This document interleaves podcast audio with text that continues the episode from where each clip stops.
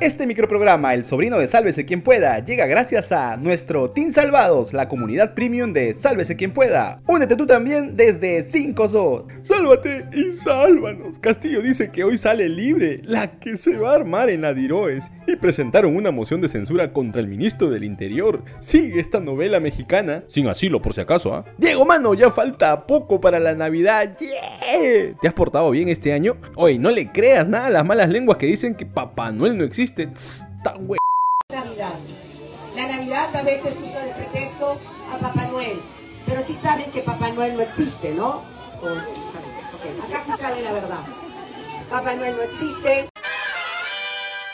Cusco pasa sus horas más difíciles. Ayer durante gran parte del día y la noche se registraron desmanes y ataques contra tiendas, restaurantes y un centro comercial. Los manifestantes convertidos en una turba robaron y arremetieron contra todo lo que encontraron a su paso. Incluso un grupo tomó la planta de bombeo de gas de camisea en la provincia de la Convención en Cusco. La compañía a cargo emitió un comunicado advirtiendo que estos actos de vandalismo ponen en riesgo el transporte del gas natural a la región y otras zonas del país para la generación de energía energía. Por la noche en la ciudad imperial además se informó que incendiaron la sede de la compañía de televisión cusqueña, otro ataque contra los medios de comunicación. En Abancay también otra turba de desadaptados que dicen ser manifestantes atacaron la Corte Superior de Justicia con piedras y palos además de incendiarla.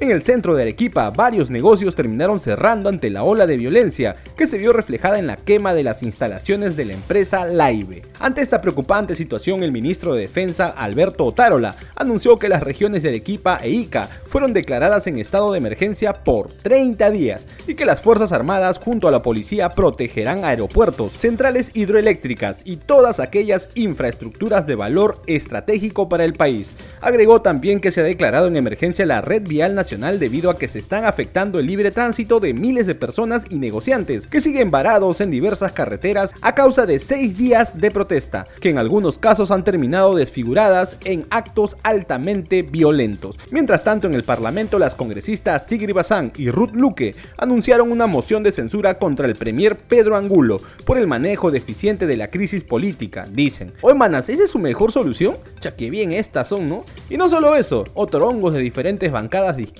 presentaron otra moción, pero de interpelación contra el ministro del Interior César Cervantes, para que responda un pliego de preguntas sobre las muertes registradas durante los días de protesta. Y justamente sobre este tema, hasta ayer en la tarde la Defensoría del Pueblo confirmó que el número de víctimas, según sus reportes, son de 6 fallecidos durante las manifestaciones a nivel nacional. Desde este humilde espacio reiteramos el pedido a todos los peruanos, nuestros hermanos, de mantener la calma, acabar con la violencia que solo nos hace daño y aumenta esta crisis. Ya fue suficiente.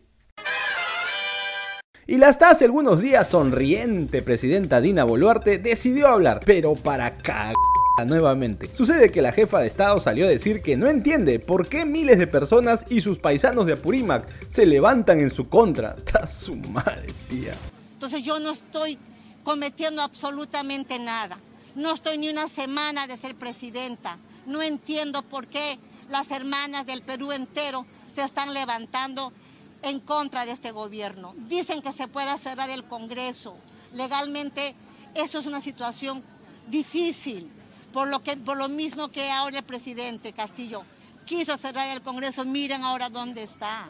En otro momento, Dina Sonrisita Boluarte aseguró además que no está peleada con su ex partner de Palacio, Peter Castell, no que va, y que pese a que la tildó de usurpadora, ella se ha mostrado consternada por la detención del golpista. Paso diablo, ¿en serio, Dina? Y claro, dijo que seis personas tenían acorralado a Castillo. Ahí mencionó a Betsy Chávez, Caníbal Torres y los exministros Roberto Sánchez, Félix Chero y Alejandro Salas. Todo el séquito de la mebota, diré de ex voceros castillistas, que según su lógica lo llevaron a cometer el autogolpe de Estado. Dice, es más, responsabilizó directamente a Betsy Chávez de toda la crisis generada, ya que según mencionó la presidenta Boluarte, no cree que Castillo haya escrito los mensajes que se publicaron en su contra. No, ay tía, falta que nos digas que en el Congreso hay puros genios. ¿Cómo?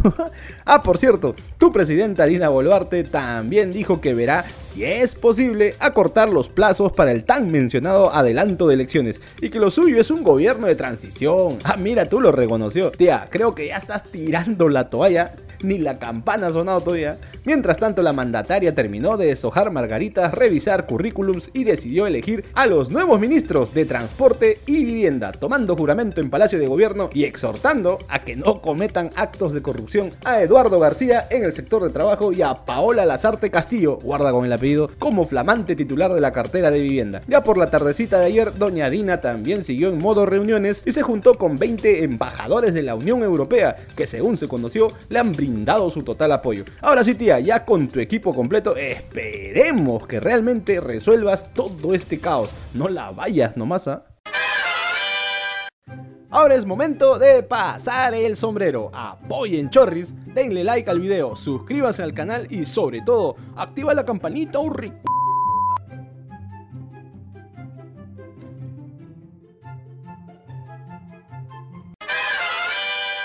Hoy terminan los 7 días de detención preliminar del aspirante a dictador. Sí, nos referimos a don Pedro Castillo. Ayer nomás por la noche el Poder Judicial rechazó su pedido de apelación contra la misma detención preliminar que lo mantiene tras las rejas en el penal de Barbadillo, al igual que su colega golpista Alberto Fujimori. ¡Soy inocente! Durante la audiencia el profesor incluso tuvo el atrevimiento de hacer una proclama para pedirle a su mancha de seguidores que lo apoyen como el Chorri y que las Fuerzas Armadas cesen el fuego.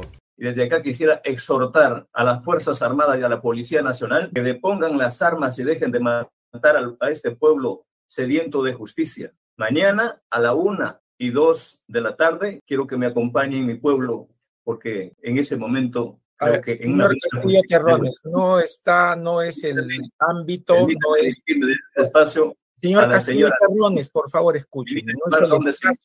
¿Qué tal parece que eso no fue suficiente para el señor golpista? Porque luego publicó en su Twitter una carta llamando a que lo acompañen durante su disque liberación para hoy frente a la de Inoes es decir, para que se arme tremendo lío y en el que le hizo coro su fiel ex premier, mi tío Caníbal Torres, que sigue escondidazo. Ante todo este rollo, la fiscalía le puso cuarta al asunto al ver que ya se terminaba la detención preliminar contra don Pedro el Vacado y formalizó la investigación preparatoria en su contra por los delitos de rebelión y conspiración. Horas más tarde, cerca a la medianoche de ayer, la fiscalía presentó el tan mencionado pedido de prisión preventiva por 18 meses con contra el prosor golpista y su causa, el fiel, el ex premier Caníbal Torres. Incluso nuestras fuentes de ceviche nos han dateado que la audiencia será hoy, sí, hoy, hoy, hoy, hoy, a las 9 y 30 de la mañana. Igual cierren las fronteras por si acasito o no dejen que llegue la embajada, wey. Oye, Diego, ¿es verdad que has estado celebrando como Maradona? Guarda con tu tocayo, mano. Y es que no es para menos, ya tenemos al primer finalista de la Copa Mundial, che, y es sudamericano. ¿Qué mirás, bobo? Anda para allá. Tremendo baile con sonidos de tango le dio Messi compañía a Croacia en el estadio Lusail. El primer gol llegó tras un penal a Julián Álvarez que la pulga se encargó de convertir desde los 12 pasos y poner adelante a los albicelestes. Luego, el propio Julián armó el contragolpe para poner el 2 a 0 y eso que solo era el primer tiempo. Ya en la segunda parte, Messi recordó cómo eran sus días en el Barcelona y desbordó por la derecha para asistir a la araña Álvarez y cerrar la goleada. En Argentina han celebrado casi casi como si hubiesen ganado el mundial. O oh, esperen, mano, que todavía falta conocer con quiénes se medirán, ¿ah? ya que hoy juega a las 2 de la tarde Francia contra la sorpresa del mundial. Sí, hablamos de nuestros causitas de Marruecos, que quieren aguarle la fiesta a Mbappé y sus chocheras galos. Ese partido va a estar recontrapicante. ¿eh? No te lo pierdas. Que ahora sí, el canal de Jesús María dice que no va a pasar Kung Fu Panda. Listo, nos vamos. Si te gustó este micronoticiero, dale like, comparte el enlace con todos sus contactos, suscríbete y activa la campanita. Vamos rumbo a los 100.000 suscriptores. Y si quieres ser parte del equipo de producción, únete al Team Salvados desde 5 soles. Si no sabes cómo, en la caja de descripción te dejamos un link con un suculento tutorial. Chau, chau, chau, chau, chau.